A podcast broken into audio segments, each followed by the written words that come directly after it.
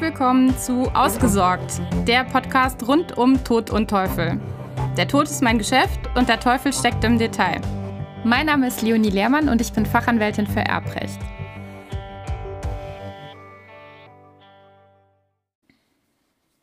Heute geht es um eine besondere Form der Vollmacht, nämlich um die Prokura. Wir wissen ja schon, dass es Vollmachten für alle möglichen Gelegenheiten gibt. Wir können Einzelvollmachten erteilen, Spezialvollmachten, Generalvollmachten. Hier ist so ziemlich alles Mögliche denkbar, was man typischerweise vertretend machen kann.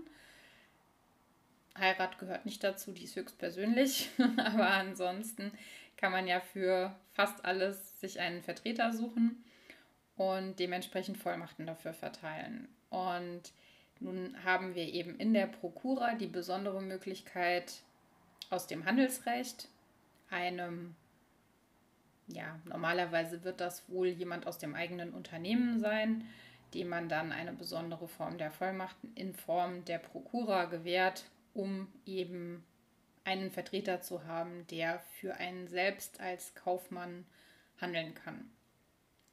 Also typischerweise geht es bei der Prokura um Rechtsbeziehungen des Kaufmannes zu seinen Geschäftspartnern, die dem Prokuristen übertragen werden oder die er dann entsprechend auch regeln darf durch diese besondere Teil, durch diese besondere Vollmacht. Die Erteilung der Prokura erfolgt durch den Inhaber des Handelsgeschäftes selbst oder seinen gesetzlichen Vertreter und wird mittels ausdrücklicher Erklärung erteilt. Sie kann von jeder natürlichen geschäftsfähigen oder sogar beschränkt geschäftsfähigen Person ausgeübt werden. Wichtig ist nur, dass die Prokura im Handelsregister angemeldet wird, damit auch im Rechtsverkehr ersichtlich ist, dass sie existiert.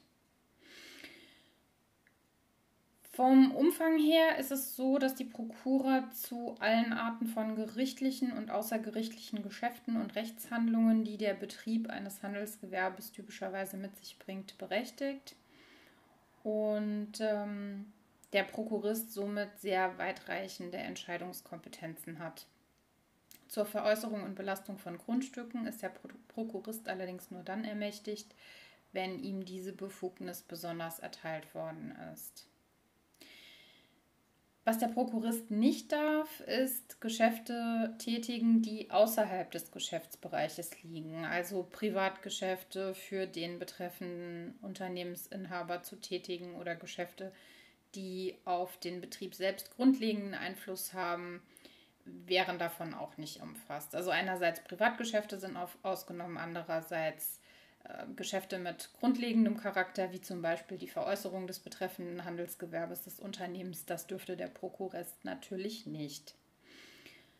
Ganz großer Vorteil der Prokura ist, dass die Prokura dem Prokuristen weitreichende Möglichkeiten eben im Hinblick auf die Vertretung des Unternehmens nach außen einräumt, dadurch Arbeitsabläufe bei Abwesenheit des Geschäftsführers weiterhin vorgenommen werden können und ähm, somit die Handlungsfähigkeit des Unternehmens generell sichergestellt ist, auch für den Fall, dass der Geschäftsführer mal aus irgendwelchen Gründen ausfallen sollte, sei es wegen Krankheit, Tod, wie auch immer, es ist dann noch jemand da, der das entsprechend lenken kann und dazu die hochoffizielle Berechtigung besitzt.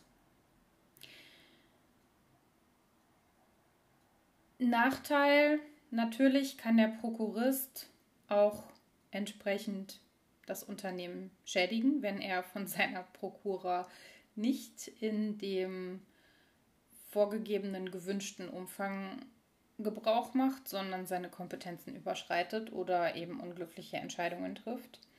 Daher sollte man sich natürlich sehr gut überlegen, wem man eine solch weitreichende Vollmacht für das eigene Unternehmen einräumt.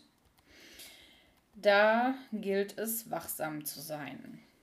Mm, die Prokura erlischt mit dem Widerruf durch den betreffenden Unternehmensinhaber und durch Beendigung des der Prokura zugrunde liegenden Grundverhältnisses, zu Deutsch durch Kündigung des Arbeitsverhältnisses. oder aber durch den Tod des Prokuristen und auch natürlich, wenn das Unternehmen bzw. der Geschäftsinhaber seine Kaufmannseigenschaft verliert.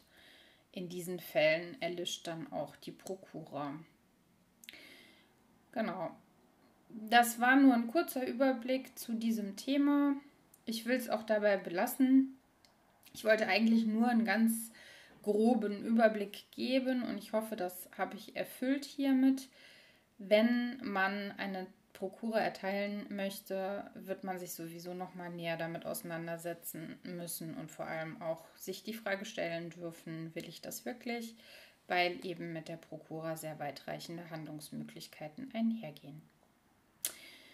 So, das war's schon wieder. Ich danke dir für deine Zeit. Würde mich wie immer freuen, wenn du mir eine positive Bewertung bei Apple Podcasts hinterlässt und weiterträgst, dass es diesen Podcast gibt. Und natürlich, wenn du auch in der nächsten Folge wieder mit dabei bist.